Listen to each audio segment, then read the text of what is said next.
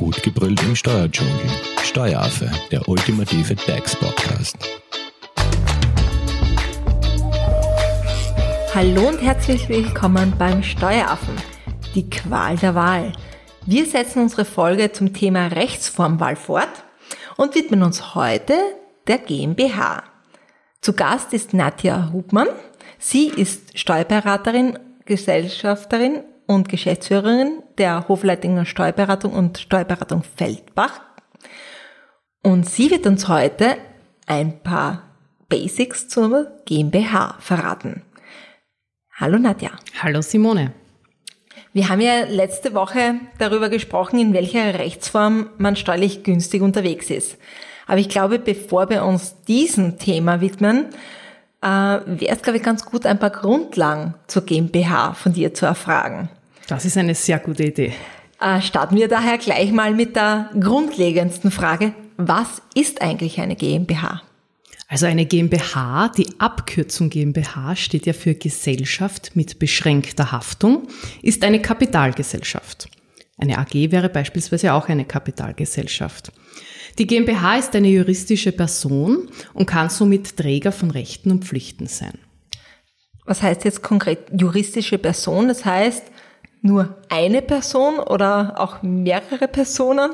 Wir unterscheiden zwischen natürlichen Personen und juristischen Personen. Simone, du bist eine natürliche Person. Eine Kapitalgesellschaft ist aber eine juristische Person. Alles klar. Ähm, und wie hoch ist eigentlich dieses Mindeststammkapital, ähm, wovon man ja immer bei der GmbH spricht? Das ist mir einmal ein Begriff, der mir einfach einmal untergekommen ist. Also vielleicht erkläre ich zuvor mal kurz, was ist überhaupt das Stammkapital? Du hast schon gesagt, ein Begriff, der dir immer wieder unterkommt. Genau.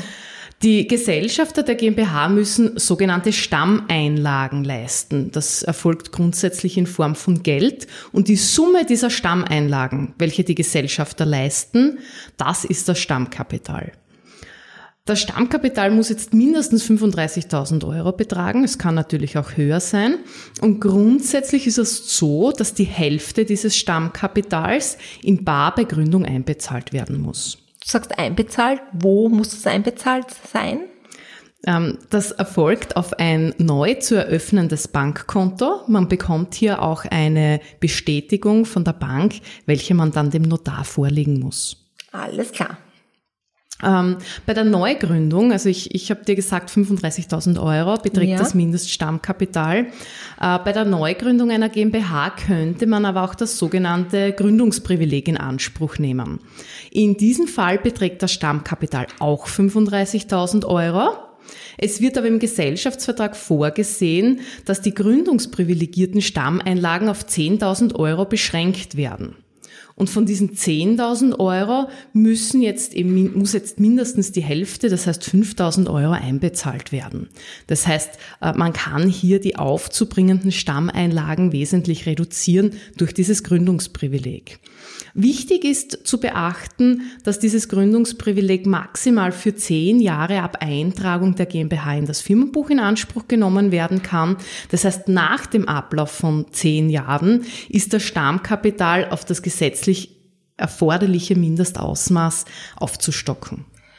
Du sprichst davon Gründungsprivileg. Ist das gleichzusetzen mit dieser vereinfachten GmbH-Gründung oder Gibt es dazu einen Unterschied? Mit der vereinfachten äh, GmbH-Gründung meinst du jetzt, glaube ich, diese Ein-Mann-GmbH, wo ich keinen Notar für die Gründung brauche. Ähm, das ist nicht das Gründungsprivileg, von dem ich spreche. Das Gründungsprivileg, von dem ich spreche, bezieht sich jetzt wirklich auf die Höhe des Stammkapitals. Heißt aber nicht automatisch, dass ich nur eine Ein-Mann-GmbH habe und für die Gründung keinen Notar dazu benötige. Alles klar. Und bei diesem Gründungsprivileg, das kann ich quasi nur bei einer Neugründung in Anspruch nehmen oder auch wenn ich schon in einer anderen Rechtsform bin und quasi nur auf die GmbH switche. Wesentlich ist äh, bei einer Neugründung einer GmbH. Ich kann aber auch beim Switchen von einer anderen Rechtsform in eine GmbH möglicherweise in die Situation kommen, dass ich dazu eine GmbH neu gründe und somit das Gründungsprivileg in Anspruch nehmen könnte. Hallo. Aber ich kann nicht bei einer bestehenden GmbH sagen, ich möchte hier jetzt herabsetzen, mein Stammkapital bzw. meine Stammeinlagen, das ist es ja aufs Wesentliche, reduziert ähm, und hier das Gründungsprivileg in Anspruch nehmen. Ah, okay. Du, und welche Vorteile siehst du jetzt bei diesem Gründungsprivileg? Naja, die Vorteile liegen klar auf der Hand. Die Gesellschafter müssen nicht so viel Kapital aufbringen. Die Stammeinlagen sind äh, mit 10.000 Euro beschränkbar. Das heißt, es reichen 5.000 Euro für die Gründung, da ja nur die Hälfte äh, auch einbezahlt werden muss. Ähm, das ist der wesentlichste Vorteil. Du brauchst ja. für die Gründung einer GmbH nicht so viel Geld in die Hand zu nehmen. Ähm, interessant ist auch, dass im Fall eines Insolvenzverfahrens nur 10.000 Euro einbezahlt worden sein müssen. Ähm, das heißt, äh, wenn nur 5.000 Euro bei der Gründung einbezahlt wurden, müssten noch einmal 5.000 Euro nachgeschossen werden, so dass man in Summe auf 10.000 Euro kommt. Ähm, aber ich äh, brauche nicht auf die 35.000 Euro die Differenz einbezahlen.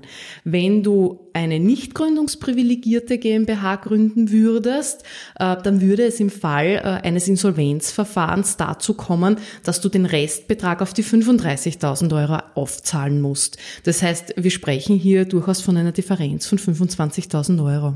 Nate, siehst du in diesem Zusammenhang nun auch Probleme? Naja, schon. Wir sehen in der Praxis äh, oft äh, größere Probleme mit dem geringen Stabkapital. Ja. Oft wird dieses bereits durch die Anlaufkosten entsprechend aufgezehrt und es kommt zu einem negativen Eigenkapital. In dem Zusammenhang möchte ich äh, erwähnen, verpflichtende Handlungen, die du als Geschäftsführer hast im Zusammenhang mit dem Verlust der Hälfte des Stammkapitals oder auch im Zusammenhang mit einem negativen Eigenkapital. Hier haben die Geschäftsführer besondere Vorgehensweisen zu beachten, um hier nicht in eine persönliche Haftung zu kommen. Und da sehen wir halt einfach das Problem aufgrund äh, des, der, der geringen Stammeinlagen, die hier geleistet wurden. Das sind nur 5000 Euro, äh, dass man sehr geringen Polster hat, um hier entsprechend handeln zu können. Okay, aber vielleicht auch auf die Besonderheiten, die da bei der Geschäftsführerin einer GmbH ähm, zutreffen, da reden wir vielleicht ein bisschen später noch darüber. Bleiben wir bitte mal äh, bei der Gründung einer GmbH. Kurz, wie gründe ich jetzt eine GmbH? Nämlich auch eine wesentliche Frage, die mich da interessiert. Na, grundsätzlich äh, ist es so, dass du einen Gesellschaftsvertrag abschließen musst. Bei einer Ein-Mann- oder Ein-Frau GmbH bzw. Ein-Personen GmbH spricht man von einer Erklärung über die Errichtung der Gesellschaft. Und äh, dieser Gesellschaftsvertrag bzw. diese Errichtungserklärung müssen in Notariatsaktform abgeschlossen werden. Ähm, wenn nicht schon in diesem Vertrag, also im Gesellschaftsvertrag, ein Geschäftsführer bestellt wurde, dann hat ein Beschluss über die Bestellung des ersten bzw. der ersten Geschäftsführer zu erfolgen. Und dann muss die Anmeldung beim Firmenbuch durch sämtliche Geschäftsführer erfolgen. Wichtig ist bei dieser Anmeldung beim Firmenbuch, man benötigt eine notarielle oder gerichtliche Beglaubigung der Unterschriften. Das heißt, drei Dinge. Du brauchst einen Gesellschaftsvertrag bzw. eine Errichtungserklärung, du brauchst eine Geschäftsführerbestellung und die Anmeldung beim Firmenbuch. Okay, und du hast vorher erwähnt, bei dieser vereinfachten GmbH-Gründung würde ich mir das Ganze jetzt mit dem Notar sparen können? Genau so ist es. Hier gibt es ein vereinfachtes Verfahren. Das funktioniert aber nur dann, wenn du nur einen Gesellschafter hast. Okay, und du hast jetzt auch erwähnt, dass man einen schriftlichen Gesellschaftsvertrag abschließen muss. Was muss da inhaltlich drinnen stehen? Naja, es gibt gewisse Dinge, die sind gesetzlich fixiert, die da drinnen stehen müssen. Ich persönlich würde mich, was den Gesellschaftsvertrag betrifft, immer beraten lassen. Jeder Gesellschaftsvertrag muss einen Mindestinhalt äh, erfüllen. Das ist Firma, Sitz der Gesellschaft, Gegenstand des Unternehmens, die Höhe des Stammkapitals und der Stammeinlagen, das heißt, wie viel auf das Stammkapital einbezahlt wird, das ist der Mindestinhalt. Das wird dann ausreichen, wenn du der einzige Gesellschafter oder die einzige Gesellschafterin bist. Sobald hier mehr als eine Person mitspielen, gibt es auch ganz wesentliche Spielregeln, die formuliert werden müssen. Ja? Und äh, dazu ist der Gesellschaftsvertrag da. Das wird im Gesellschaftsvertrag festgehalten. Zum Beispiel, wie soll die Geschäftsführung geregelt werden? Mit welcher Mehrheit sollen Gesellschafter Beschlüsse fassen? Das ist ja ganz wesentlich. Ja, 50 also Prozent, 51 Prozent, 75 Prozent. Es gibt im GmbH-Gesetz äh, auch gewisse Spielregeln, die vorgegeben werden. Ja? Aber ich habe hier einen sehr großen Handlungsspielraum und darüber sollte ich mich mit meinen Partnern, mit denen ich gemeinsam eine GmbH gründen möchte, unterhalten. Ich sollte mir Gedanken machen und hier finde ich es einfach auch wichtig, einen Rechtsberater hinzuzuziehen. Der hat sehr viel Erfahrung, die er hier mit einbringen kann. Ja? Es geht hin bis äh, zur Beendigung der GmbH. Welche Aufgriffsrechte soll es geben? Wie sollen die Anteile bewertet werden, wenn jemand ausscheidet? Das sind ganz äh, wichtige Dinge, die man wirklich bis zur Beendigung hin durchdenken muss. Und im Gesellschaftsvertrag am besten regelt. Genau, genau so ist es. Ja. Also wie gesagt, bei der Einpersonen GmbH spielt dieser Vertrag jetzt äh, mit, mit diesen Spielregeln nicht, nicht so eine große Rolle.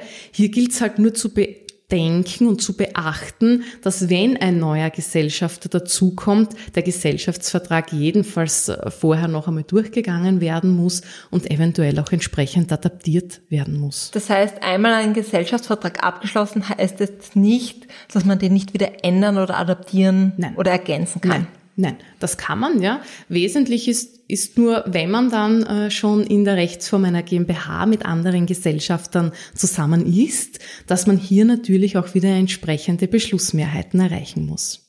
Okay. Und also kann ich jetzt eigentlich auch als Einzelperson eine GmbH gründen? Ja, das ist möglich. Das, das ist schon. anders als bei einer Personengesellschaft, wie bei einer OG oder KG beispielsweise, ist das möglich, dass du auch alleine eine Einpersonen GmbH gründen kannst.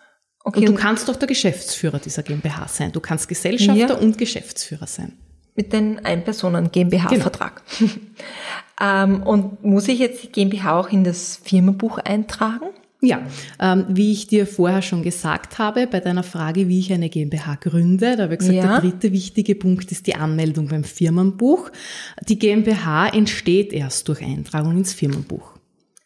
Okay, und du hast uns ja im ersten Teil auch kurz den Unterschied zwischen Firma und Unternehmen erklärt. Wie kann die Firma einer GmbH lauten? Vielleicht noch einmal zur Erinnerung, die Firma ist äh, der Name des Unternehmens ja. und bei einer GmbH äh, kann man eine Namens- oder Sachfirma führen. Es ist aber auch eine Fantasiebezeichnung als Firma äh, denkbar, wobei eben zu berücksichtigen ist beim Namen, dass Personennamen äh, nur dann gewählt werden können, wenn auch Gesellschafter den entsprechenden Namen haben. Das heißt, ich kann jetzt nicht von fremden Personen den Namen in meine Firma aufnehmen. Und äh, was auch wichtig ist, äh, sie dürfen nicht täuschen. Also man darf jetzt nichts vortäuschen durch seine Firma. Und der Rechtsformzusatz GmbH muss in die Firma aufgenommen werden. Okay, und wenn alle diese Kriterien erfüllt sind, dann darf ich mich glücklich schätzen und sagen, gut, ich bin jetzt, ich habe jetzt eine GmbH gegründet. Genau, so ist es. Äh, ein weiteres spezielles Thema einer GmbH ist ja auch das Thema Haftung und äh, wie die Geschäftsführung in der GmbH aussieht.